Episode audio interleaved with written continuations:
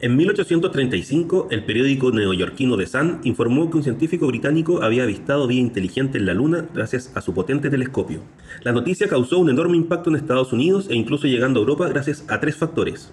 La aparición de las prensas de alta capacidad, la caída del precio de los periódicos, los llamados penny press, y la llegada de los nuevos medios de transporte que superaban la velocidad de los caballos por primera vez en la historia, como fueron los trenes y los barcos de vapor. Esos factores ayudaron a difundir a gran escala una información falsa y sensacionalista bajo el disfraz de una noticia verdadera. Una vez descubierta, se le denominó la gran mentira de la luna y se cataloga hasta el día de hoy como la primera fake news de la historia contemporánea. Ahora, 187 años después, te invitamos a escuchar Se dice de mí, el podcast constituyente de COES, donde analizaremos las noticias falsas o fake news que han acompañado este proceso constituyente que ya llegó a su fin.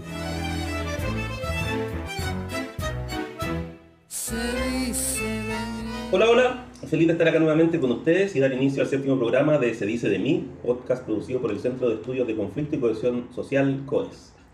Quisiera empezar dándole la bienvenida a nuestra primera invitada de hoy. Nos acompaña Valentina Matus, periodista y editora de Contexto Factual, medio que ha promovido la participación activa e informada de la ciudadanía en este proceso constituyente. Además, Valentina se desempeña como profesora del curso Herramientas del Fact-Checking en la Universidad Diego Portales. Muchas gracias por aceptar nuestra invitación. Muchas gracias por la invitación. Y por este otro lado tenemos a nuestro segundo invitado del programa de hoy, es Rodolfo López, investigador postdoctoral de la línea Conflicto Político y Social de COES. Rodolfo se ha especializado en movimientos sociales y en la sociología política. Su proyecto postdoctoral, Análisis de la Convención Constituyente desde la Sociología Constitucional, tiene como objetivo estudiar la Convención considerando las dinámicas de conflicto y cooperación entre sus delegados. Gracias por venir nuevamente, Rodolfo. Gracias, Alfredo, por la invitación. Segundo programa de Rodolfo, Así se dice de mí. Y como siempre, que le habla, Alfredo Menéndez, junto a Diego Sandoval en los controles. Bueno, como ya anunciamos, el tema del programa de hoy es sobre noticias falsas o fake news y veremos cómo estas han sido parte importante de la información que como ciudadanos consumimos diariamente. Bueno, es cierto que las noticias falsas en Chile no comienzan con la Convención Constitucional y hay casos muy antiguos y de gran andamiaje, como por ejemplo fue el Plan Z en plena dictadura. Pero a mi parecer, eh, siento que esto de las fake news explotaron o se masificaron especialmente en dos momentos recientes de la política chilena. El primero, la pasada elección, donde salió presidente finalmente Gabriel Boric, y la segunda, el segundo momento político es con la Convención Constitucional. No sé si ustedes, Valentina Rodolfo, tienen la misma sensación. Yo diría que las elecciones del 2017 también fue como un punto de inicio, pero sin duda los últimos momentos que tú mencionas se masificó fuertemente. ¿Tú, Rodolfo, sientes que hubo una, masificación de noticias falsas, desinformaciones? O sea, yo concuerdo ahí con, con, Valentina. Yo siento que en esa elección ya de por sí se hacían muchas caricaturas que escapaban del debate político en la elección del 2017, pero sin duda alguna desde el 2000, bueno, desde la última elección presidencial y en la convención sin duda ha habido mucho más de ese tipo de situaciones. Sí. ¿Quieres hacer la primera pregunta? No sé, Valentina, tal vez podría responderla. ¿Cómo podemos identificar una noticia falsa de información fidedigna? ¿Cómo es una, uno como consumidor o lector de una noticia, cómo podemos identificar qué es una noticia falsa? Bueno, en primer lugar hay que hacer la distinción. Eh, el gran concepto del que nosotros deberíamos hablar es desinformación. Todo lo que en el fondo no es real y que se comunica es desinformación. Cuando hablamos de noticias falsas, cuando es un medio de comunicación el que la propaga. Si por ejemplo llega, eh, voy a poner un ejemplo, eh, TVN, y TVN dice em, el nuevo presidente de Chile es José Antonio Cast, eso sería una noticia falsa. Entre paréntesis, TVN nunca dijo esto, para dejarlo en claro. Eh, pero si vengo yo, una persona natural, o vienes tú, o viene un político a través de su Twitter y da una información falsa, eso es una desinformación. No es una noticia porque aquí, en, ya en los términos más académicos, en realidad los que entregan noticias son los medios, no personas naturales. Eh, y los medios son las que las comunican. Entonces, es importante hacer esa distinción. Ahora, también se puede hablar de la distinción, que esto ya viene a conceptos en inglés. Está la disinformation y la misinformation. La disinformation es cuando hay intencionalidad de desinformar, cuando yo sé que estoy diciendo algo que es mentira. En cambio, la misinformation es cuando una persona comparte contenido falso, pero que no sabe que es falso. Es la típica cadena de WhatsApp. Le llegó a mi abuela, mi abuela me la manda porque ella la vio y quedó impresionada, eh, pero era falsa. Pero ella no tenía la intencionalidad de desinformar, todo lo contrario. Lo contrario, ella quería alertar de que algo estaba pasando. Ahora, es difícil identificar información falsa porque muchas veces las personas no tienen los recursos para hacerlo.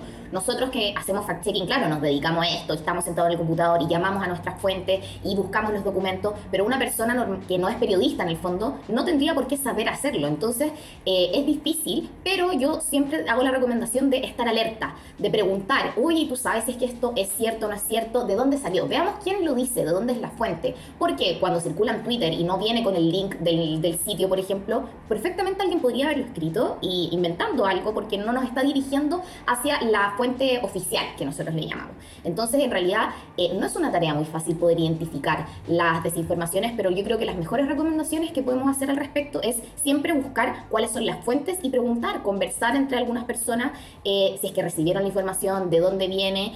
Eh, y bueno, quizás al mismo tiempo todos creen que podría ser verdad y no, y a veces eso pasa, pero por eso también es muy importante revisar todos estos contenidos de las personas que verifican información. Nosotros en contexto factual nos especificamos en la revisión de desinformación y no solamente desinformación, porque muchas veces encontramos contenidos que sí eran ciertos eh, de la Convención Constitucional, pero claro, el fact-checking es un nicho súper pequeño y es un tanto complejo porque empezamos a hablar de que la fuente oficial, la fuente alternativa, conceptos que la gente no necesariamente se relaciona. Entonces también eh, nosotros tenemos una tarea de poder bajar esa información, simplificarla y entregarla a, las personas.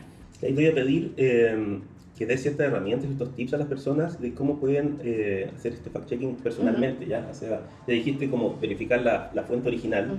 Tal vez hay alguna manera de identificar más rápidamente cuál es la fuente original, eh, o cuántas, como a veces dicen como cuántos eh, tickets tiene ese mensaje de WhatsApp. Por ejemplo, por ejemplo, cuando sale que un mensaje ha sido reenviado muchas veces, yo siempre dudo, porque en el fondo es algo que se está empezando a masificar y como se está tratando de masificar, puede ser con intencionalidad negativa, de querer desinformar y llegar a muchas personas. Eh, otra de las cosas que yo creo que es muy buena hacer es búsqueda en Google. Buscar, por ejemplo, convención rechaza eh, o convención elimina Fuerzas Armadas y buscar en Google y ver todas las noticias que puedan aparecer de eso. Y si tú ves que no hay ninguna noticia que te salga que la convención eliminó las Fuerzas Armadas, por ejemplo, quizás eso no es cierto. Entonces ahí ya tienes una primera alerta. Eh, para nosotros justamente respecto a este tema nos llegó un WhatsApp que decía que la convención, eh, de, partida decía la convención, acababa de, eliminar las Fuerzas Armadas. ¿Y qué es lo que estaba pasando en ese momento? La Comisión de Sistema Político estaba eh, revisando las normas sobre seguridad nacional y Fuerzas Armadas. Y efectivamente había una propuesta que buscaba eliminar las Fuerzas Armadas y tener unas fuerzas de paz, similar a lo que hay en Costa Rica. Y la propuesta fue rechazada con, no sé, cinco votos a favor, por ejemplo, algo así era. Pero la rechazaron y ni siquiera fue la convención, que es lo que uno pensaría que era el pleno, sino que era la comisión. Entonces. ¿Y recuerdas quién propuso eso? Eh, creo que fue la convencional Vanessa Jope. Nosotros hicimos un fact-check de eso. Eh, pero le fue súper mal a la propuesta y era súper también para lo que nosotros podríamos pensar, obvio que no iba a pasar. Pero yo creo que algo que todos hemos aprendido eh, trabajando en esto del fact-checking es que el sentido común no es común. Porque muchas veces cosas que yo podría decir, no, pero ¿cómo? O sea, obvio que esto no va a pasar. Hay personas que sí lo creen y no tiene nada de mal. Y lo importante es que ahí nosotros digamos, perfecto, hay personas que están creyendo esto, ¿qué podemos hacer nosotros para eh, que en el fondo ellos estén informados de la manera correcta? ¿Cuál es el problema? Que es algo que ya está súper estudiado. Eh, lamentablemente, un fact-checking o una rectificación de información nunca va a llegar a la misma cantidad de gente que recibió la desinformación. Entonces, igual es como una, una batalla que nunca vamos a ganar, pero de todas formas vamos a intentarlo y de todas formas vamos a hacer las verificaciones correspondientes con la cuota de rapidez, porque obviamente mientras antes podamos parar la desinformación mejor, pero también con la cuota de información responsable, porque no es llegar y tirar cualquier dato. O sea, nosotros, al menos en contexto factual, tratamos de ser súper rigurosos con seguir nuestra metodología al pie de la letra, buscar todas las fuentes que sean necesarias ya sea documentales o personas expertas que nos puedan comentar acerca de ciertos temas. Y ahí cuando ya en el fondo tenemos un análisis que está bien eh, redondito, donde vemos que no hay cabos sueltos, que las personas nos van a decir, pero ¿y qué pasa con esto? Pero faltó esto otro. Ahí es cuando decimos, listo, nuestra verificación puede ser publicada y podemos en el fondo informar a las personas de manera correcta sobre esta desinformación que ha estado circulando. Perfecto, sí. Pero ahí me, me cabe una duda también porque así como los fake news o la desinformación eh, se parte en las redes sociales, se han creado como también los fake media que le llaman, los medios falsos. Entonces, y los famosos bots que repiten, eh, estos algoritmos que hacen múltiples repeticiones de la noticia, los, también los famosos trolls que vienen a molestar o a, crear controversia y hacer más, más ruido sobre esto. Pero siento también que los medios tradicionales se han transformado también en una plataforma de noticias falsas. Muchas veces va un político, dice algo, queda como una, una verdad impuesta tal vez por un día, dos días, pero empieza a replicarse en, en diferentes partes. ¿Cómo crees tú, Rodolfo, que ha implicado eso en el actuar, cómo analizan ustedes el, el actuar de los medios tradicionales en cómo fue la divulgación de la desinformación o noticias falsas? Eh, bueno, o sea, cuando uno ve la situación de los medios tradicionales, uno tampoco la puede ver separada de, lo que, de la situación a nivel país y que así como otras instituciones como la Iglesia, la Fuerza Armada y los partidos políticos, la, la prensa también es fuerte de crítica, ha sido fuerte de crítica hace mucho tiempo y también está afectada por esta crisis de legitimidad y eso también valida esta idea de que mucha gente con la necesidad y las ganas de conocer y seguir informada tiende a, por ejemplo, como mencionaba Valentina, confiar en en otras fuentes de información y una de esas, por ejemplo, es como la, idea del medio independiente, que puede ser una radio pequeña, un sitio en internet, etcétera, etcétera, pero claro, tampoco uno, uno desconfía del grande y, por default se va hacia el chico, pero no quiere decir que el medio más pequeño también tenga rigurosidad en la información, eh, coteje sus fuentes o haga una, una investigación más en profundidad. Y Claro, el problema que hay ahora es que hay mucha gente que cree que el, la, independencia es sinónimo de, de, objetividad y eso no necesariamente ocurre. Y eso, por ejemplo, y, el problema es que en situaciones cuando en los medios más grandes se da las situaciones que tú, que tú señalas, donde invitan, por ejemplo, a un político, una persona muy conocida, y dice algo que no es verdad y no se le interpela inmediatamente, se termina legitimando esta visión de que los medios tradicionales no hacen la pega, que están a servicio de alguna visión, bueno, que obviamente si uno es cínico también puede decir que también eh, algunos sí, tienen una línea editorial, pero eso todo el mundo la tiene. Pero cuando no se contrasta no se, o no, se retruca al, al, entrevistado porque lo que dijo fue mentira, bueno, se termina validando esta idea de que tal vez los medios más chicos sí tienen información fidedigna cuando tampoco es así. Y el problema es una falla ahí, yo creo, de... Eh, es que yo también es una falla humana. Yo también me imagino ser un periodista estando en esa situación cuando tienes un entrevistado que te dice 10 cosas, porque también eso es algo que sale mucho. Yo he notado mucho en estos debates, sobre todo sobre la convención. Eh, de repente hay un entrevistado que dice tres cosas que no son ciertas al mismo tiempo pero alcanza el tiempo para responder a una sola. Y las otras dos siguen en el aire. Entonces sigue sembrándose el manto de dudas. Así que yo creo que es una pega muy difícil también la que tienen los periodistas, sobre todo cuando hacen programas en vivo, de ver hasta dónde son capaces de denunciar o de alertar sobre una desinformación. Y lamentablemente eso termina en este círculo vicioso en que si la prensa tradicional no hace la pega, la gente termina creyendo que los medios alternativos sí la hacen cuando no necesariamente es así. Y una fuente de alimentación final como mutua, de medios tradicionales grandes, sale esta noticia, alguien la graba los 10 o 15 segundos de lo que quiere que dijo tal político o tal periodista y pasa a estos medios falsos o se replica en Twitter mil, dos mil, tres mil veces y empieza esta bolita a crecer. Pero, Valentina, ¿por qué crees tú que cuáles son los intereses más comunes para divulgar noticias falsas?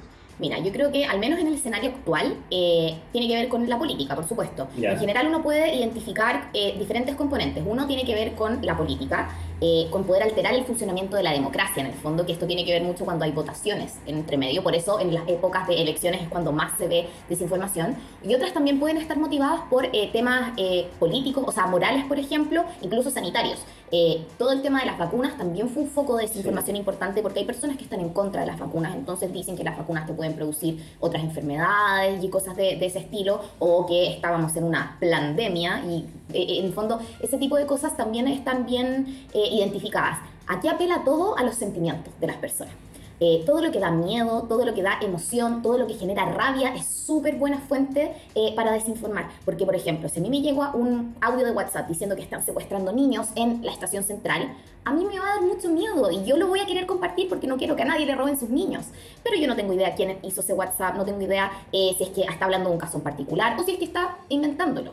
Pero ellos están apelando a una emoción muy fuerte en mí. Y lo mismo pasa con la política. Si es que a mí me dicen que me van a expropiar mi casa y que no me van a pagar el precio justo por mi casa, obviamente yo también me voy a enojar y obviamente yo también voy a querer eh, expandir esta información y hacer todo lo posible para que esto no pase, sin necesariamente estar seguro de si es que la norma que están proponiendo implica que me van a expropiar mi casa y si es que me la llegaran a expropiar no me van a pagar lo que corresponde por ella. ¿Y cuándo? Y exacto. Y hay algo que tú decías y que encuentro que es súper importante, que es que ahora con las tecnologías que tenemos en nuestras manos es súper fácil cortar. Yo corto los 15 segundos en los que la persona dijo algo que me puede resultar a mi conveniencia, pero ¿y qué pasa si justo después de esos 15 segundos decía, pero esto no es así? Pero yo solamente grabé la parte anterior. Y hace poco pasó algo, hace dos días atrás, eh, que una señora, no sé si lo vieron en el matinal Tu Día, que eh, leyó... sí, con Fernando Atria. Una señora, una dirigente social de San Miguel, que fue invitada como panelista al programa, leyó lo que sería eh, una norma sobre la constitución de juntas vecinales.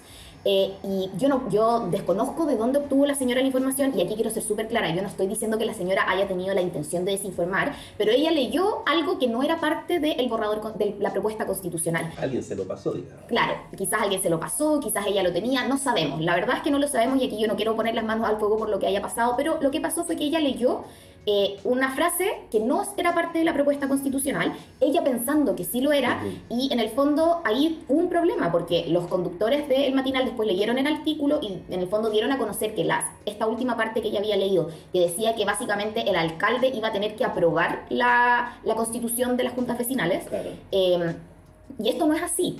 Y, que finalmente la Junta Nacional iba a designarse por color político. Exactamente, que en el fondo el alcalde de turno iba a decidir quiénes se podían eh, reunir en una Junta Vecinal y quiénes no. Y el problema de esto fue que el senador Felipe Cas, que eh, últimamente ha sido protagonista de muchas desinformaciones que han estado circulando, compartió justamente ese pedacito del video donde la señora decía eso y decía, esta es la impresión de la dirigente vecinal al leer la norma. Pero ella, sin desconocemos por qué, leyó algo que no era cierto. Eh, y el senador la compartió y mucha gente empezó a nuevamente decir que cómo podía ser, que esta norma fuera así, pero la norma no era así. Y los conductores leyeron lo que era la norma, pero justo como lo que decía Rodolfo, estaban en vivo, no había tanto tiempo para debatir, entonces no se metió muy profundamente en el hecho de que esta última parte que ella había leído no era parte de la norma y después otras personas salieron a decir que respecto a otros artículos se podía interpretar lo mismo, pero otros salieron a decir que no. Entonces más encima se empieza a formar como todo una bola de nieve respecto a lo que se dijo, lo que no se dijo, lo que hay, lo que sí y por eso ahí por ejemplo, es tan importante que vengan expertos y expertas a eh, poder esclarecer el asunto. Eh, yo como periodista no tengo las herramientas necesarias para interpretar una norma legal, por ejemplo. Yo puedo decir esto es lo que dice, pero la interpretación no me corresponde a mí. Por eso nosotros contactamos a personas expertas que sí nos puedan hacer la interpretación y por eso es tan importante, sobre todo para este tipo de contenidos, poder contar con ellos y ellas, porque en el fondo, si no los tenemos, quizás nuestra interpretación va a ser errada y nuestra verificación no va a estar bien. Sí, yo creo que eso es una de las grandes dificultades, que es un texto jurídico y la lectura de un texto jurídico no es fácil. No, para nada.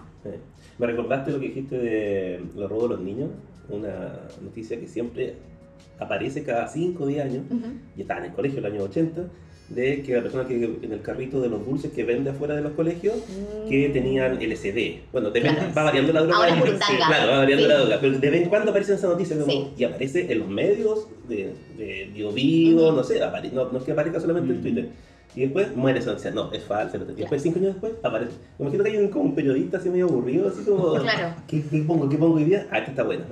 La sensación. Pero tocaste otro tema importante, que fue el tema de la democracia y la desinformación.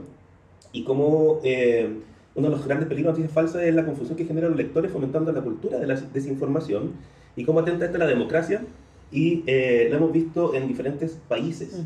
No sé si ustedes pueden darnos alguna lectura de lo que pasó, por ejemplo, tanto en Inglaterra con el Brexit, con Trump en Estados Unidos, eh, no sé, Peña Nieto en México, eh, Argentina también tiene un caso, eh, tiene que ver con los, también con, los famosos bots que como van leyendo la información y entregando una información sensacionalista las personas a través de su perfil. no sé, ¿cuál ha sido como en ese sentido cuando han visto ustedes que más ha peligrado la democracia de un país debido a este tema de la desinformación de la noticia falsa? O sea, yo en mi caso me gustaría, que me gustaría enfatizar lo que mencionó Valentina sobre las emociones y que como todas las fake news tienden a ser más que nada una frase, un titular que no está desarrollado, si hay algo que usted, cualquier persona que esté escuchando esto, lee algo y le genera mucha rabia o mucho desconcierto, lo más seguro, 99% de probabilidad es que es falso. Así que de nuevo, tomen un segundo, googleenlo, si es tan evidente, va a salir en la tercera, en el mall, en, cualquier medio que ustedes vean va a estar. Así que si es algo muy absurdo, no lo crean de partida. Que no piense con la guata. Exacto. No, no, todo esto tiene que ver mucho con pánicos morales o con visceralidad, así que no, no, no, nadie le va a expropiar la casa. Así, una norma así no habría llegado a esta etapa. Así que eso. Y sobre lo que mencionabas tú, Alfredo, eh, Estados Unidos yo creo que es como el, el, niño símbolo de este tipo de situaciones de desinformación, también por la escala mundial que tiene y porque lamentablemente lo que pasa allá repercute en el resto del mundo. Y obviamente en Estados Unidos la desinformación ha comenzado, bueno, comenzó hace mucho tiempo, eh, pero interesante respecto a lo que ocurre allá también ocurre porque en Estados Unidos se da mucho, se ha dado una división muy grande en línea de, de, una polarización muy grande por líneas partidarias, donde la gente también consume ciertos medios de comunicación y no otros, que eso es que algo que en Chile afortunadamente todavía no ocurre y que esos medios de comunicación caen abiertamente en las fake news, como mencionaba Valentina al principio, como es el caso de Fox News. Pero en general el problema, por ejemplo, ahí se da en que mucha gente, obviamente, por esta polarización y por el uso, por el rol de los algoritmos en redes sociales como en Facebook, eh, termina eh, escuchando cierto tipo de discursos cada vez más radicales y también que ha llevado a una desinformación tal que si, por ejemplo, en el año 2016 estaba la idea de que los demócratas eran un, un grupo de pedófilos que realizaba ritos satánicos, bueno, ahora la situación está en que ya la gente ni siquiera cree en, la, en el resultado de las elecciones. Y eso es mucho por un esfuerzo concertado. Por ejemplo, hubo, hubo intromisión rusa al respecto de crear perfiles falsos en Facebook para alimentar y, darle más apoyo a la, a, la, campaña de Donald Trump. Pero también hubo también esfuerzos desde la misma campaña de Trump de pagar, eh, eh, de pagar por publicidad que también daba, también algunas veces, y eso es algo importante que me gustaría preguntar sobre Valentina, de repente no es que sea una mentira tan abiertamente, pero es una interpretación de un hecho, que uno no puede decir que el hecho no, no, se está reportando como tal, pero es la interpretación lo que es muy cuestionable. Y en qué momento, por ejemplo, eso, eso es político o no, y eso me gustaría, a ver si me, lo pudiera explicar, porque eso, por ejemplo, yo no lo sé. Pero en el caso, por ejemplo, de la desinformación, Estados Unidos es un caso típico de una democracia que por décadas, por cientos de años casi, se vio como una democracia bastante sólida, pero por esta desinformación ya no se creen los resultados de las elecciones, se cree que hay un fraude generalizado, se cree que los adversarios políticos son personas que son inmoral, eh, inmorales, incapaces de, tener una, eh, de llegar a la presidencia o de ganar una elección. Y, así que en el fondo yo creo que Estados Unidos es el caso más claro de una, de una democracia que se creía fuerte, pero que a raíz de las fake news se ha descompuesto completamente interno, eh, o sea, a nivel interno y también en la convivencia democrática entre las personas. Eh, bueno, Rodolfo, respecto a lo que tú me preguntabas, yo creo que hay diferentes elementos a considerar. Primero, eh, tiene que ver con las redes sociales. Muchas de las personas se informan ahora de forma exclusiva por redes sociales. Si uno ve las mediciones en el fondo, la tele es la única que no ha sido 100% desplazada, pero la radio y la prensa escrita ya van por debajo de las redes sociales y los portales de noticias. ¿Qué pasa con eso? Yo decido a quién sigo en redes sociales. Yo me creo una cámara de eco en la que yo sigo a puras personas que piensan como yo. Y por ende va a ser mucho más difícil que yo me cuestione si lo que a mí me está llegando es, es falso. Porque en el fondo, si me lo comparte mi mamá, si me lo comparte mi mejor amiga, si me lo comparte mi compañera del trabajo, es gente que relativamente se parece a mí. Y por ende, yo no voy a tender a dudar de lo que ellos me están compartiendo. Ese yo creo que es un, primer elemento a, a considerar. Segundo, nosotros todos tenemos nuestros sesgos. Y obviamente cuando llega algo que confirma mi sesgo, todo lo demás a mí no me importa porque yo ya tengo una pieza que confirma lo que yo pensaba y no necesito nada más porque como ya está ahí yo puedo replicarlo y decir, pero mira, si aquí sale. Y esto que sale aquí es lo mismo que pienso yo. Entonces, ¿cómo va a ser falso? Y eso tiene que ver con el sesgo de confirmación que se llama. Eh, y hay otro problema que tiene que ver con lo que tú hablabas de las interpretaciones sobre todo en materias políticas y legales, las interpretaciones son muy plausibles y, cada uno puede interpretar lo que quiera sobre ciertas cosas. Hay, hay otras que los, los, hechos son mucho más concretos, pero hay otras que requieren de mucha más conversación y que todo va a depender mucho de la mirada política que hay al respecto. Eh, y por eso, muchas de las personas que trabajamos con verificación tenemos sistemas de calificaciones que no son verdadero y falso, porque hemos aprendido que las cosas no son necesariamente 100% verdaderas o 100% falsas. Hay veces que sí, sí, pero hay otras veces que no. Y que hay cosas que pueden ser exageradas, hay cosas cosas que pueden estar fuera de contexto, que es algo que últimamente pasa mucho, eh, y hay cosas que pueden ser discutibles según el punto de vista en que uno lo mire. Eh, por eso nosotros trabajamos con diferentes calificaciones, que son, por ejemplo, verdadero pero, que es algo que es cierto, pero quizás le falta un poquito de precisión. O algo falso pero, que es una idea que es falsa, pero se agarró de algo que sí es verdadero para poder frasearlo. Algo que es discutible, que va a depender del punto de vista en que uno lo mire. Tenemos el exagerado, hay otros medios que trabajan con el engañoso. tienen el inchequeable. El inchequeable, que, que hay cosas que simplemente no podemos saber porque no han pasado, por ejemplo. ¿Cómo nosotros vamos a dar un veredicto sobre algo que no ha pasado? Eso no podemos verificarlo. Y también te vamos a contar todas las razones de por qué no podemos hacerlo. Y aquí de nuevo eh, entra el tema de las fuentes, o sea, sobre todo con este tema de la Convención Constitucional, es súper importante que nosotros hablemos con fuentes de izquierda y derecha, o sea, para ser súper concreta, porque si estamos hablando de aborto, por ejemplo, que es un tema que ha sido súper tocado en términos de eh, desinformación, una persona de izquierda va a tener diferente percepción que una persona de derecha, porque tienen distintas formas de ver eh, lo que sería, por ejemplo, esta, no sé, lo que es una guagua a la cierta cantidad de semanas, si es un feto, si es una persona, si es que hay objeción de conciencia eh, entre medio, muchas personas tienen valores religiosos que también eh, podrían eh, determinar la interpretación que se le da. Y me gusta este ejemplo porque salió mucha gente a decir, entre ellos políticos, de, en este caso derecha, a decir que se va a poder abortar hasta los nueve meses. ¿Y qué es lo que pasa? La ley, no, o sea, la constitución, la propuesta constitucional no dicta temporalidad. Entonces, y aquí quizás voy a jugar un poco con fuego, pero ¿se dice que se va a poder abortar hace los nueve meses? No.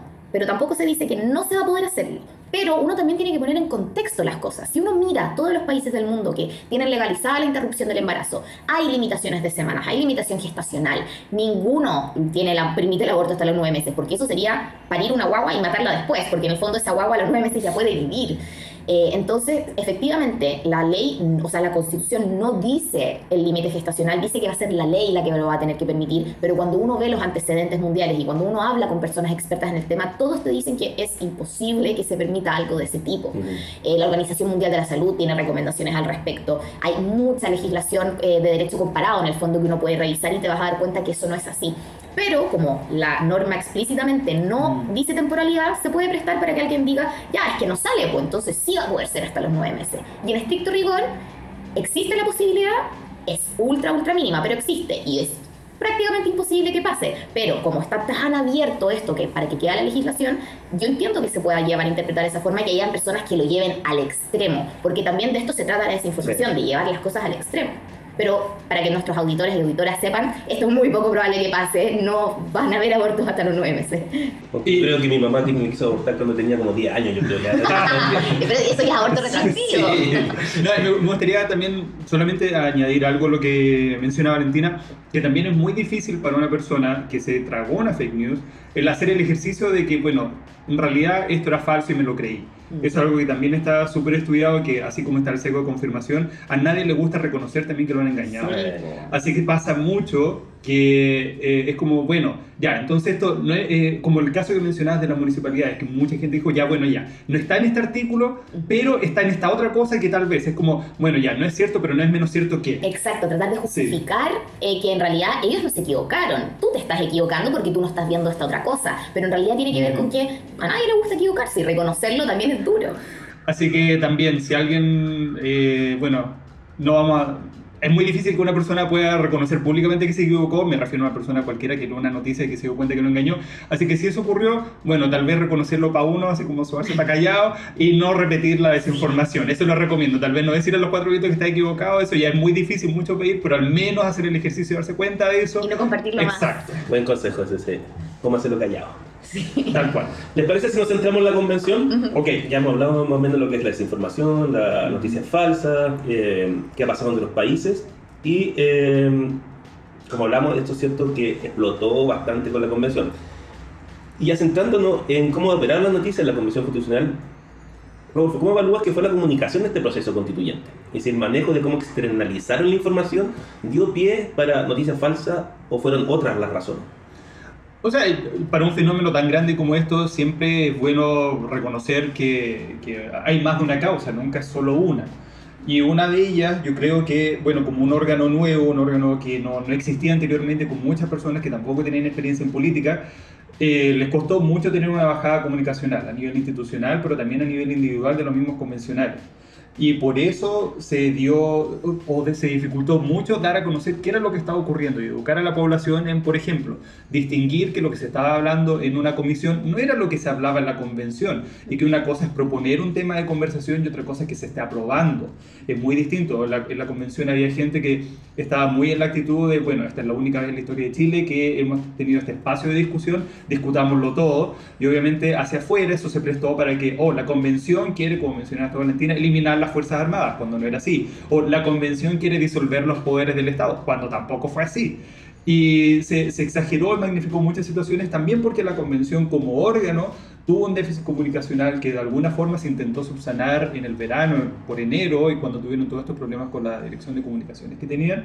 Y al final eso nunca cuajó del todo, lamentablemente. Y eso de alguna forma debilitó la capacidad que tenía la convención de de separar lo real de lo exagerado, lo ficticio, y a la larga también dañó la legitimidad o la, credibilidad que tenía ante la opinión pública.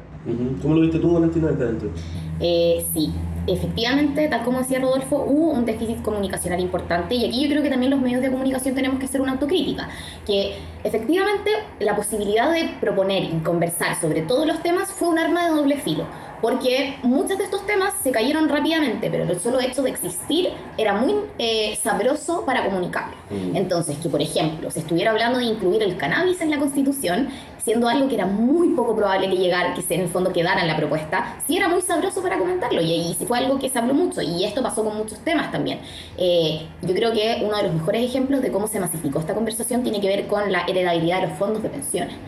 Eh, era un tema que se instaló en la palestra y los medios le dimos mucho, mucho, mucho, porque efectivamente los convencionales estaban reiteradamente conversando al respecto, eh, siendo que después habían otras personas que decían, oye, en la constitución actual no sale que los fondos de pensiones van a ser heredables. Y si uno revisa cómo quedó la norma de seguridad social, te vas a dar cuenta que es sumamente general y que haber puesto eso ahí en realidad no tenía cabida.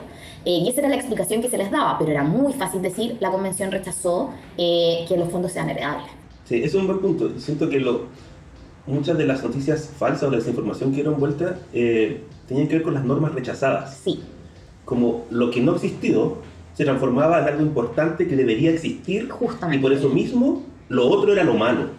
100%. O sea, de hecho, eh, el caso de la vivienda que dijiste tú, que por ejemplo, no decía vivienda, como no decía vivienda, propia, quiere decir que no va a ser tuya. Exacto, y, no significa y, eso. son sinónimos. O por ejemplo, la derecha también instaló mucho el panorama de que ellos querían incluir una norma que eh, en el fondo condenaba al terrorismo. Y decían, una vez más nos volvieron a rechazar la norma de condena al terrorismo, pero si tú revisabas de qué informe estaban votando, ellos querían reemplazar una norma sobre estatuto regional respecto al terrorismo. Entonces tú decías, obvio que hay que rechazar esta norma, porque si yo la apruebo, dejo fuera el estatuto regional. Ahora, en ese caso, igual de todas formas la convención no aprobó una norma que podría haber ido en un espacio correspondiente, y eso sí es cierto. Eh, pero sí lo usaron a su favor para empeorar la situación de lo que se estaba aprobando y lo que se estaba rechazando.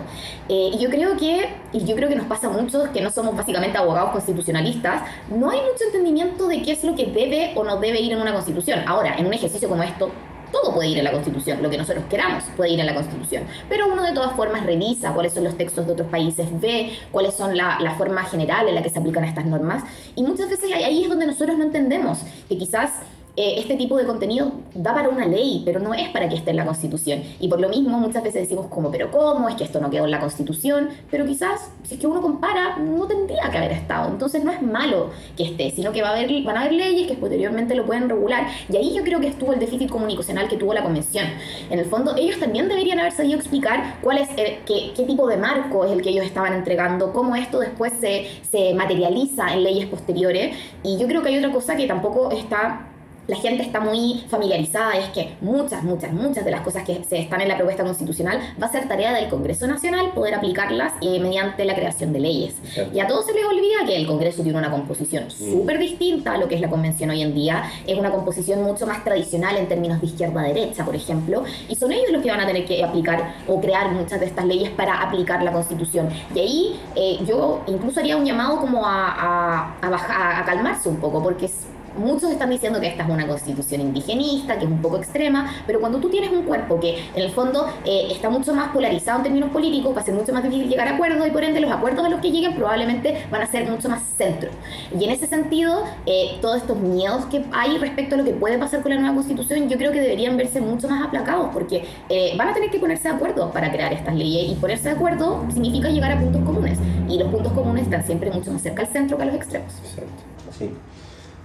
¿Cómo vieron ustedes cómo operaron las fake news en la convención? ¿Quiénes se vieron más afectados con las noticias falsas? O al revés, ¿si algún sector de la convención que mañoseó más la información que otros? Mm. ¿Tienen algún veredicto sobre eso o creen que fue más homogéneo? Yo, a ver, a nivel personal encuentro que, o sea, obviamente esto ya es algo que, se me ocurre ahora a medida que lo, voy pensando, pero María, o sea, eh, eh, Elisa Nuncón fue a nivel personal, yo creo, una persona que recibió muchos fake news desde, desde, comentarios, como mencionaban ustedes anteriormente, estos 15 segundos que pueden sacar de una entrevista por aquí y por allá, no mostrar el contexto completo, o en la gira que tuvieron a Concepción, donde inventaron que también estuvo en una fiesta, cuando nunca fue así. Yo creo que un, sueldo vitalicio también. También, o sea, como yo creo que a nivel individual, yo creo que ella fue la persona que recibió más. Ahora, puede, puede ser un juicio súper injusto y otras personas también lo recibieron. Y yo también encuentro que, bueno, a nivel, a nivel político, la derecha en la convención fue la que más lo usó. Lamentablemente así fue. O sea, y a mí nunca se me olvida cómo de repente en este, en este juicio de fake news, algunas cosas, claro, algunas cosas son abiertamente mentiras y otras cosas se exageran. Yo creo que se fue mucho de caer en la exageración. O sea, y a mí nunca se me olvidó que al principio de la convención se criticaba que no se estaba escribiendo ningún artículo. Y era como, oye, llevan una semana, no es normal que no estén escribiendo un artículo ahora. O después que la polémica de los almuerzos de la mesa. Y eso fue como, oye, todas las instituciones piden almuerzo, no es lo más, y, no era ninguna, era una, un almuerzo típico del centro, no era nada refinado. Y después, por ejemplo, cuando Elsa Labraña hizo ese comentario en la red de que ella no le gustaba el himno nacional y que ella le gustaría cambiarlo, le dieron como bombo hasta ahora hasta ahora siempre ha sido, vienen por la bandera, van a eliminar el himno, van a eliminar el escudo, o la convención está haciendo esto cuando eso nunca fue, nunca hubo ni una propuesta, no, no se promovió pero sí se usó una situación de un convencional en particular para exagerar y externalizarlo a las convenciones, o sea, eh, generalizarlo a las convenciones en su conjunto. Y eso, bueno, igual yo lo puedo entender, tal vez si el, eh, desde un punto de vista político, tal vez si la, comunicación sí, si la derecha tal vez hubiese tenido el tercio desde un principio, no hubiesen tenido la tentación de intentar forzar el debate por fuera pero como no lo tenían adentro, tenían que de alguna forma crear clima de opinión y tal vez ponerle zancadillas a algunas cosas para que no avanzaran. Pero yo creo que en ese sentido, ante la imposibilidad de ser más influyente o relevante por dentro, un sector de la derecha lo usó mucho para afectar a la convención por fuera. Sí, igual estoy de acuerdo con la mayoría de las cosas que dice Rodolfo. A mí no me gusta como necesariamente identificar a un culpable. ¿Por qué? Porque por lo demás, eh, la información que está circulando es infinita y uno siempre elige qué es lo que va a verificar. Y cuando tú eliges algo, estás dejando otra cosa fuera. Entonces, eh, quizás también hay un sesgo y uno tiende a elegir más de un sector o de otro. Nosotros hacemos un trabajo súper eh, duro en tratar de ser lo más transversal posible, porque nos interesa mucho en el fondo tratar a todos por igual y no cargarnos con un sector o con un grupo político en, en específico. Pero sí pudimos identificar que efectivamente desde la derecha hubo más desinformación. Eh, yo creo que también hubo ciertas temáticas que sufrieron mucho de esa información. El proceso constituyente en general, en sí, o sea, siempre había que la convención estaba haciendo cosas que no estaba haciendo, que no estaban trabajando, que no estaban escribiendo normas, que no querían incluir la libertad de los padres eh, a educar a sus hijos. Eh, lo mismo de esto de que, me da mucha risa eso de que no están escribiendo normas. Obvio que no están escribiendo normas si no tienen ni reglamento, o que vamos a dejar de ser república, porque no querían ponerlo en el reglamento, pero uno se pregunta, ¿por qué pondrían en el reglamento que somos una república si no es algo que no tiene nada que ver? Eh, y otras temáticas muy, por ejemplo, los pueblos indígenas es algo que se les ha dado muy duro respecto a, la desinformación, desde cosas muy básicas como que eh, básicamente ellos van a apropiarse de toda la araucanía a eh, el estilo de vida que tienen algunas personas. O sea, me acuerdo de un video que surgió en TikTok, que era la Machi Francisca Linconado dando su discurso en Mapungun, su idioma, mm. y que le pusieron una traducción completamente falsa, diciendo que ellos querían quemar cosas y, cosas de, de, ese estilo. entonces, ese es un grupo que se vio sumamente perjudicado y los temas, muchos de los temas relacionados a derechos también, eh, derecho a la educación, derecho a la salud, o sea, me acuerdo de esta carta que mandó la Isabel Colmena diciendo que eh, ahora las personas iban a tener que cotizar el doble. Y, lo mismo que hablábamos antes, puede que pase, eventualmente es una opción, pero no es algo que esté fijo, entonces no digamos que es así, porque no es algo que no está determinado, no podemos decir que hay cosas que van a pasar sin porque todavía no sabemos cómo van a ser. Eh, derecho a la vivienda, que es el tema de la vivienda propia, eh, pensiones, para qué decir, entonces derecho a la propiedad. Todos estos han sido temas que eh, fueron muy vulnerados en cuanto a lo que efectivamente estaba pasando y cómo se estaba interpretando que la norma iba a quedar, lo que iba a pasar, porque por lo demás era diciembre y ya se estaba diciendo que la convención había dicho o hecho tal cosa cuando ni siquiera habían empezado a votar normas. Entonces, yo creo que eh, podemos encontrar diferentes focos de desinformación en todas partes, la institución en general, algunos sectores, algunas personas, algunas temáticas. Ya que estamos en eso, hemos dicho algunos ejemplos de lo que pasó en la convención, pero ¿les parece que ejemplifiquemos con algunas noticias falsas que dieron vuelta y levantaron alto polvo en la, en la media y en los eh, medios más tradicionales de noticias falsas o desinformación? No sé si tienen alguna en la mente que puedan. Eh, yo, yo pienso que en van a eliminar carabineros. Ya. Eso es algo que circuló bastante, o que Carabineros iba a perder el, control de armas. Seguridad también fue una temática sobre la cual se ha desinformado bastante. Aquí te la tengo.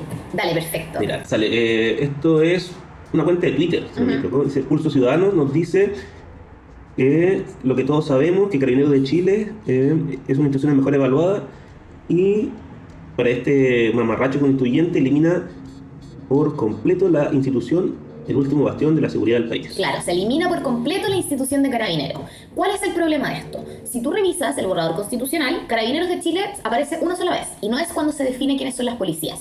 Aparece cuando se dice que una de las atribuciones de la Cámara del Congreso de Diputadas y Diputados es hacer acusaciones constitucionales y estas acusaciones constitucionales pueden ser, entre otros, en el director general de Carabineros no sale en la definición de policía. Policía sale que son unos cuerpos no militarizados, jerarquizados, obedientes, bla, bla, bla, pero efectivamente no sale el nombre Carabineros de Chile. Entonces es muy fácil tomarse de eso para decir no existen los carabineros en la nueva constitución. Claro, también decía que eh, otro fake news o desinformación, perdón, la nueva constitución plantea que los carabineros ya no tendrán control de armas. Exacto. Eh, y es cosa de, por un lado, revisar los artículos y hablar con los expertos ellos te van a decir, o sea, es imposible que Carabineros no tenga control de armas. Que sea una institución no militarizada no significa que no van a tener control de armas. Ellos igual tienen el uso legítimo de la fuerza, que también sale en uno de los artículos del borrador de la propuesta constitucional. Entonces, es muy importante muchas veces pasa esto que se leen los artículos por separado, que es un poco lo que nos pasa al revés. Ellos dan una desinformación y dicen, no, pero es que en este otro artículo sale, ya acá nos pasa al revés. No sale en un artículo, entonces dicen, ah, pero no sale. Cuando quizás sale en el de abajo o está en el de arriba. Entonces es muy importante siempre poner las cosas en contexto. Y por eso, eh, eh, insisto, nosotros como periodistas no necesariamente vamos a tener las herramientas para interpretar este tipo de cosas, pero sí hay otras personas que sí. Y a ellos son a las que tenemos que contactar. Rodolfo, ¿algún ejemplo? O sea, a mí uno que me empezó a dar vueltas hace poco, ya que la propuesta ya está terminada, fue una imagen que se retuiteó eh, y que se la vi a algunos convencionales, de hecho, que la propuesta constitucional es igual o una copia a la constitución boliviana. Y eso lo vi harto, y era como que, bueno, claro, y, se repite la misma lógica de, de, de, hacer un gráfico que está con colores interesantes, donde aparece, claro, una frase de lado y lado, y nadie va a ir a tomar la constitución boliviana para ver si, ah, este artículo es el mismo de la constitución chilena. Le pone una carga de, de, prueba muy grande a la persona que lo lee y claro, la persona en realidad, bueno, si lo tuitea el me parece que, no, no quiero decir el nombre porque no me acuerdo, pero fue, un, ex convencional ya que lo retuiteó, que se lo vi, y en ese escenario, claro, se, se genera esta situación en que si ya se, se, se critica mucho, se exagera lo, lo, que puede llegar a ser la plurinacionalidad en Chile, y se toma el ejemplo boliviano y se habla de que esto es una constitución indigenista, como mencionaste Valentina, que se viene la toma de la Araucanía, que van a, y no van a parar hasta Santiago, por lo que dijo la Machi en este discurso tan cortito, que no era el espíritu de lo que ella estaba diciendo. Claro, al final queda como ya, estamos, eh, los convencionales en el fondo no hicieron nada, eso es lo que está diciendo, lo único que hicieron fue un copy-paste de esta otra cosa, y que miren, es exactamente los mismos puntos entonces que nos espera hacer Bolivia. Igual yo creo que... Eh, Igual, ¿qué significa eso? medios atávicos al subdesarrollo, al a, que se... Una constitución indigenista. Tal cual, sí es eso. También, eh, porque nadie, obviamente Chile no, los chilenos como sociedad no ven a Bolivia como un modelo. Entonces, claro, es instigar el temor de que vamos a terminar más por una sociedad indígena, etcétera, etcétera, etcétera, expropiada y, y, así. Toda una bola de nieve de un montón de connotaciones negativas. Y eso es algo que yo he visto mucho... Ah, ese fue el último caso que vi. Aquí yo me acuerdo de una. ¿Cuál? Que era claramente el desprestigio que trajo Rojas Va de la convención. Gran tema. Sí, y ese podríamos hacer un programa solo de Rojas Va. Pero me da la impresión de que ahora el, día de cayó, ya la gente no lo. O sea, es pero, un antecedente doloroso, pero. yo creo que lo van a reflotar en un momento, como por ejemplo aquí, lo saco de contexto factual esto. Eh, José Francisco Lagos, del Instituto Res República, dice que el proyecto de la nueva constitución fue escrito por 150 personas. Se equivocan, le falta uno, Rojas Bade, que también votó y fue parte del proceso. Y, ese está, está complejo, pues, porque votó, sí, votó algunas cositas del reglamento, pero, ninguna sola norma. De hecho, bueno, este, claramente esto fue hecho hace un par de semanas.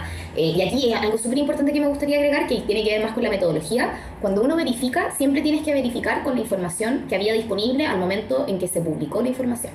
porque aquí voy a dar un dato que es anexo, que en el fondo si uno ve el borrador constitucional, eh, ellos al final ponen los nombres de los 154 convencionales y no está incluido Rojas Bade, porque él efectivamente no votó ninguna sola norma. Entonces, eso podría ser un buen antecedente para cuando esta persona dijo la frase, pero claro, él lo dijo hace semanas atrás, entonces si yo chequeara esto hoy en día y sumara ese antecedente, no sería justo con, con este, en este caso con José Francisco Lago.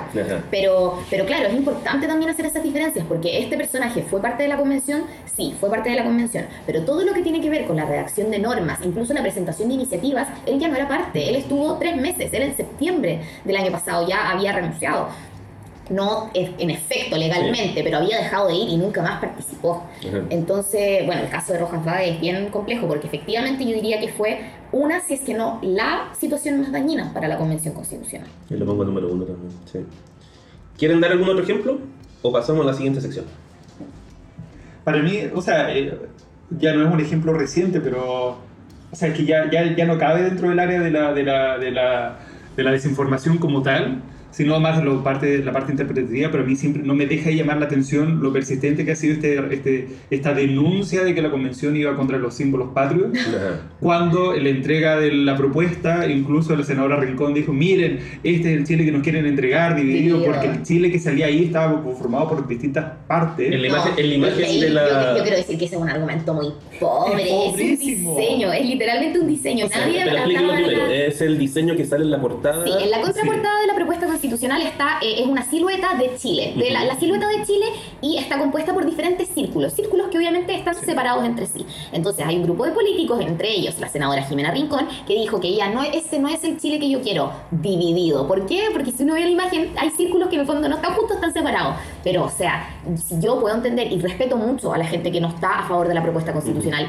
100% te pueden gustar, 100% puedes encontrar que hay artículos que pueden ser perjudiciales, que no te benefician, que simplemente no quieres votar por ellos y lo encuentro sumamente legítimo. Pero dame buena razón. Pero exacto. No vengas a decir que es porque en la imagen, una foto que está partida, dices que es un reflejo de la división que va a sufrir el país.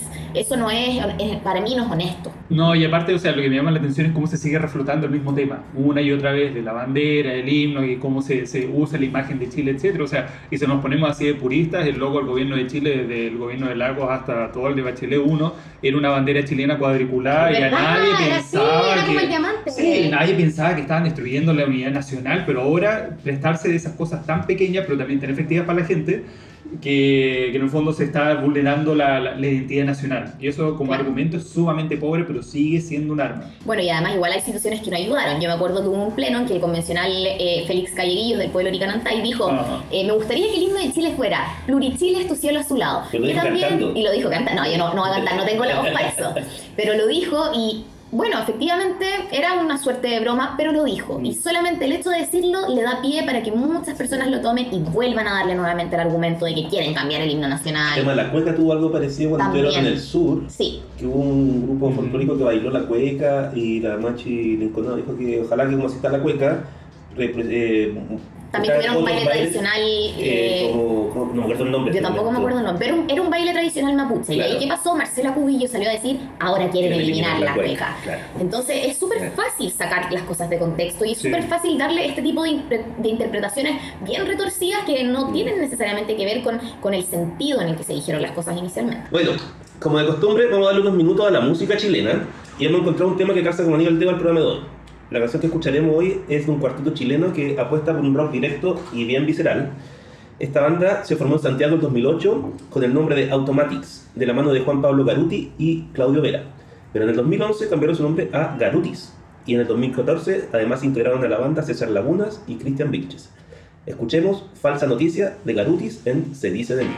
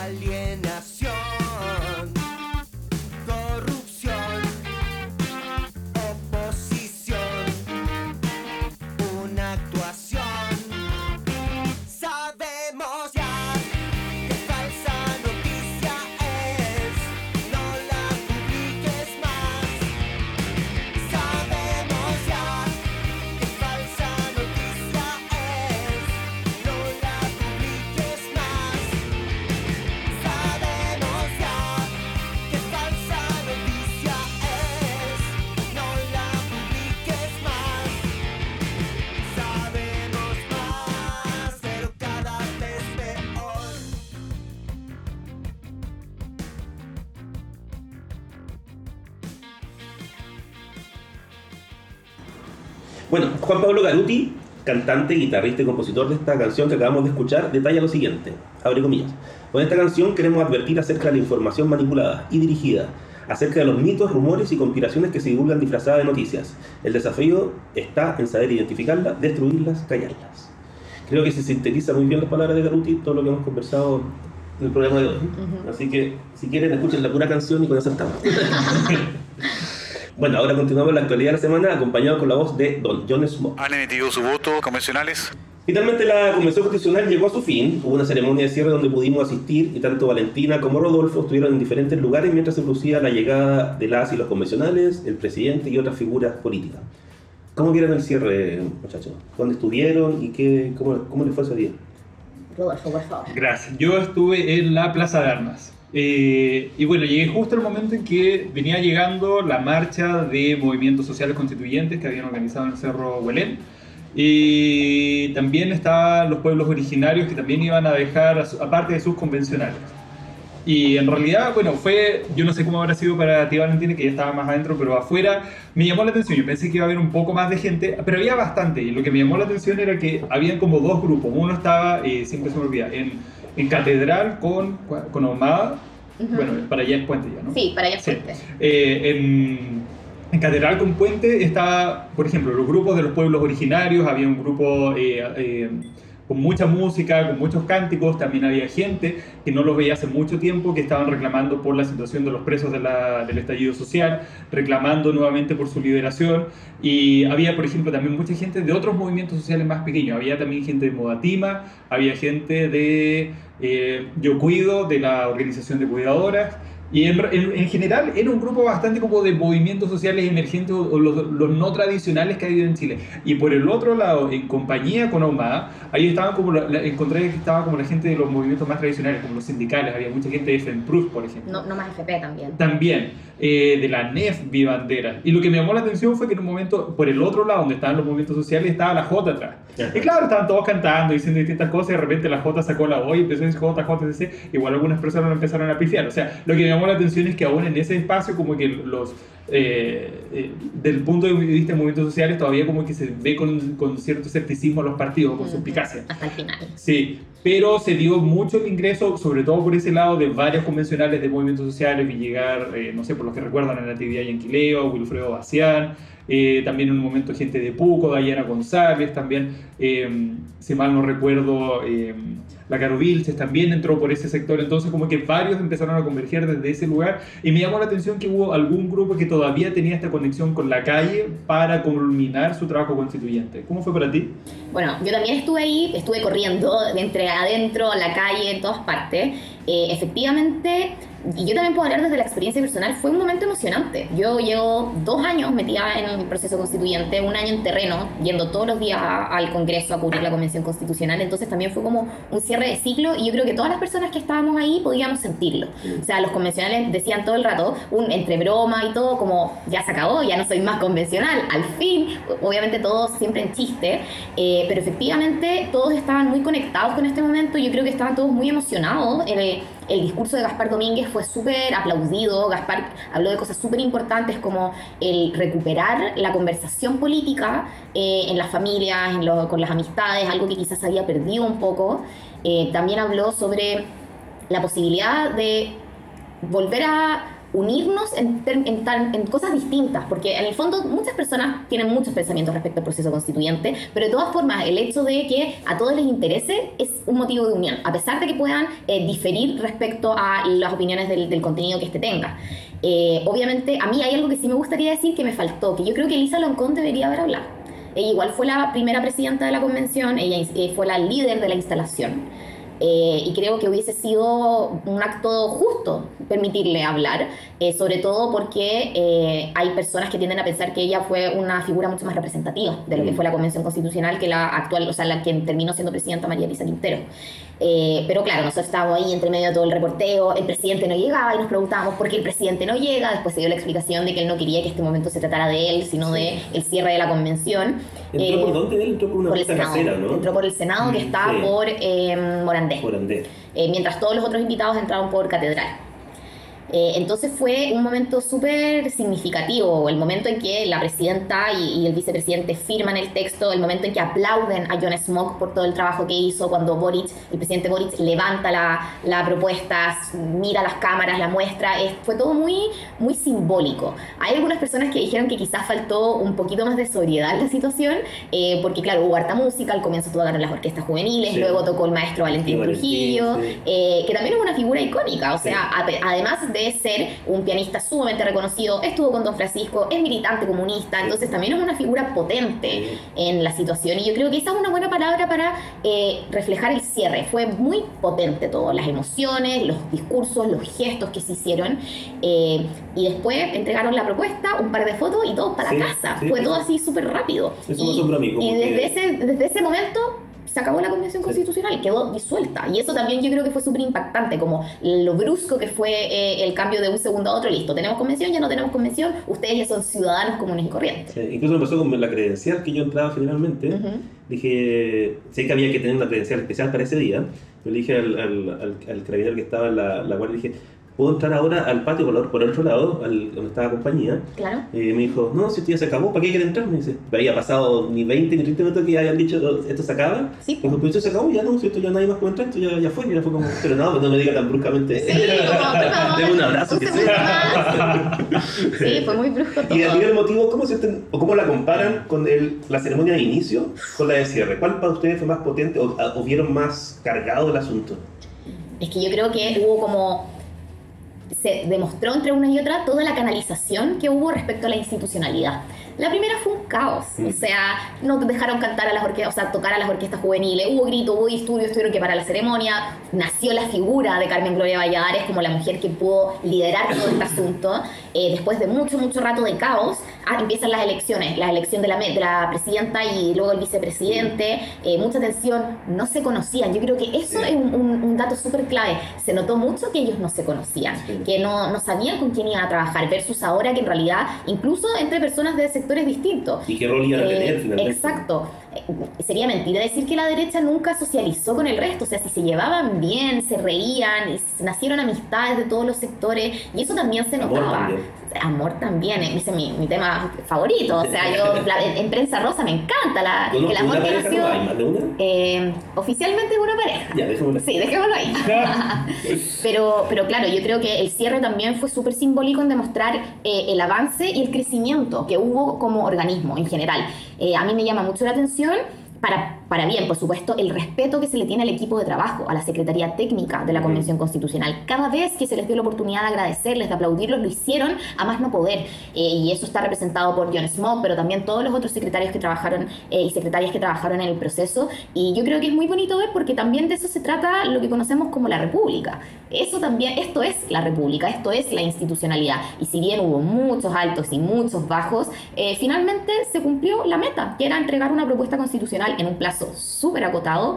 Y se hizo, yo creo que... Eh, a estas alturas de la mejor forma que se pudo haber hecho, de que hubo errores, los hubo, pero ya que los hubo y se hicieron cargo de esto, se cerró de la mejor forma que se podría haber cerrado. Sí, o sea, completamente de acuerdo con lo que señala Valentina y al mismo tiempo, eh, desde el punto de vista de lo que fue la fuera de la convención, también se notó una diferencia. O sea, se notaba, por ejemplo, el, cuando, se, cuando comenzó la convención, que la, la, conflictividad social se sentía un poco más, más aguda afuera, también los mismos convencionales. sí, también los mismos convencionales, muchos de ellos se sentían la extensión del movimiento dentro de la convención. Y a nivel, a nivel personal, yo creo que muchos lo siguen pensando, pero ya no existía esa, por ejemplo, presión del movimiento social de no llegar, por ejemplo, hasta, la, hasta el primer cerco papal, tal vez de, de, justo la catedral, tal vez hubiesen. Eh, si hubiese sido, sido el mismo clima, el mismo ánimo, hubiesen querido estar hasta lo más cerca de la convención posible. Ahora no estaba esa situación. Muchos de los movimientos sociales que estaban presentes allá estaban precisamente para manifestar su apoyo a la convención porque distintas demandas fueron incorporadas, como el tema de las cuidadoras, como el tema del agua, del reconocimiento de los pueblos originarios. Así que también desde el punto de vista externo era otra la situación. Los convencionales también tenían otra disposición, como Valentino, porque ya se conocen, porque ya hay un texto, porque ya lo trabajaron, porque también aun cuando se disolvió muy rápidamente, ellos ya también tenían la noción de que la, cuenta regresiva era inexorable, que iba a llegar el plazo final, así que ellos también estaban con la mirada puesta de, bueno, esta ceremonia es importante, pero la pelea más grande va a ser el plebiscito. Entonces, claro, tenía la idea todo el simbolismo de cerrar la convención, pero también porque el esfuerzo de muchos convencionales y también de muchas de las organizaciones, asambleas, etcétera, que los apoyan y partidos, está puesta ya no en el cierre, porque eso es meramente ceremonial, sino lo que va a ser la campaña y el plebiscito de salida. Así que el ánimo también desde la calle cuando se dio esa ceremonia de cierre era, era bastante distendido y curiosamente cuando yo estuve ahí, nadie estaba siguiendo la transmisión en vivo. Estaban esperando muchos convencionales que salieran para darles, por ejemplo, la última, el, no sé, el último adiós acompañarlos en ese trayecto final. Y, por ejemplo, cuando hicieron la, simbólicamente, levantaron el borra, o sea, la propuesta constitucional. Yo no vi a nadie ahí con un celular, bueno, tal vez porque el centro y también no querían un lanzazo, no sé, pero nada, nada, o sea, yo no me di cuenta hasta que no revisaba que, ah, ya, en esta etapa va, en, este, en esta otra etapa va, en este discurso, etcétera, porque afuera nadie lo estaba, lo estaba siguiendo al, al, pie de la letra, o sea, a, medida que iba ocurriendo. Así que el, el, ánimo era muy distinto, era como de, de expresar un apoyo, pero pero claro, también muchos de ellos con la idea de que la batalla se viene ahora en trabajar por el apruebo.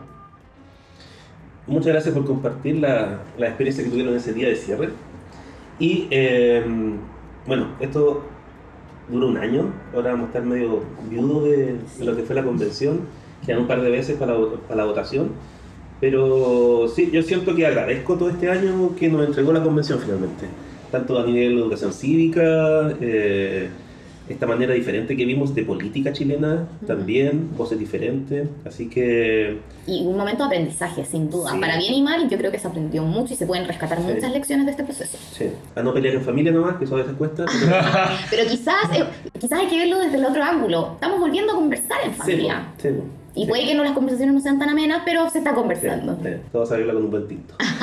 bueno, esa ha sido la actualidad de la semana con Don John. Finalizada la votación. ¿Les parece que ahora le demos voz a la calle y pasemos a ¿Qué dice mi gente? Como ya saben, en esta sección recogemos una duda que tenga la ciudadanía sobre este proceso constituyente y se la hacemos llegar a, las y los convencionales eh, para que le den una respuesta directa y ojalá certera. Hoy tenemos la pregunta de Flora González. Flora es académica jubilada de la Universidad de Chile y una persona muy activa políticamente. Y les manda la siguiente pregunta a las y los convencionales que respondieron en su último día de mandato. Escuchemos a Flora. Hola, yo soy Flora. Quisiera hacerle una pregunta a los constituyentes.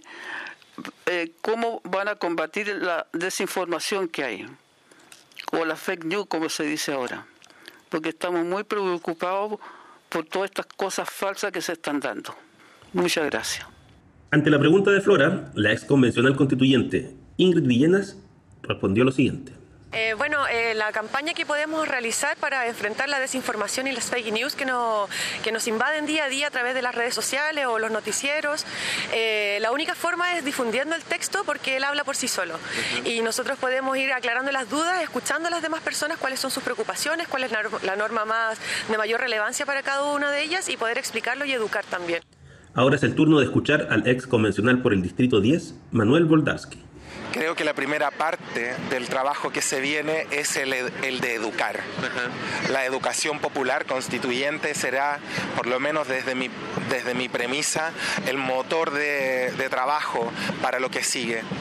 Luego veremos dentro del tiempo que la misma constitución señala cómo se desarrollará la campaña, pero lo importante en este momento es que las personas puedan ir a la fuente. Finalmente fue la bióloga Cristina Dorador, representante del norte de Chile por el Distrito 3, quien le manda la siguiente respuesta a Flora hacer un llamado a la gente a que se informe de medios, em, por supuesto, eh, válidos, ¿no?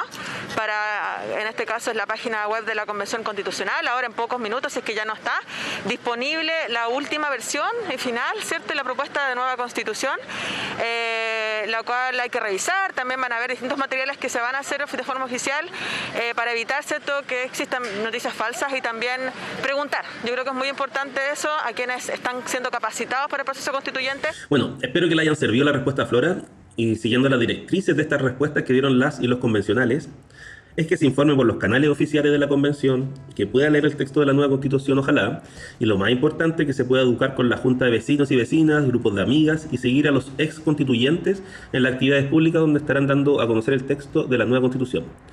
Muchas gracias a Flora y a las ex constituyentes por sus respuestas. Eso ha sido ¿Qué dice mi gente? Por lo que estamos dando fin al séptimo episodio de Se dice de mí, podcast producido por COES. Muchas gracias Valentina, Rodolfo por acompañarnos, espero que lo hayan pasado bien. Muy bien, muchas gracias por la invitación. Ah, sí mismo, muchas gracias por la invitación y la conversación. Un gusto conocerte Valentina. Igualmente. Los quiero dejar invitados que se informen del texto de la nueva constitución, que ya se puede descargar en chileconvención.cl. Y si no les da el tiempo para el texto, métanse a plataformacontexto.cl, donde Valentina junto a su equipo realizan una importante labor de chequear la veracidad de las informaciones que están dando vueltas en las redes sociales, en los medios, para que así ustedes puedan votar el 4 de septiembre basados en información correcta y certera. Que tengan un buen día y nos vemos en el próximo capítulo de Se dice de mí.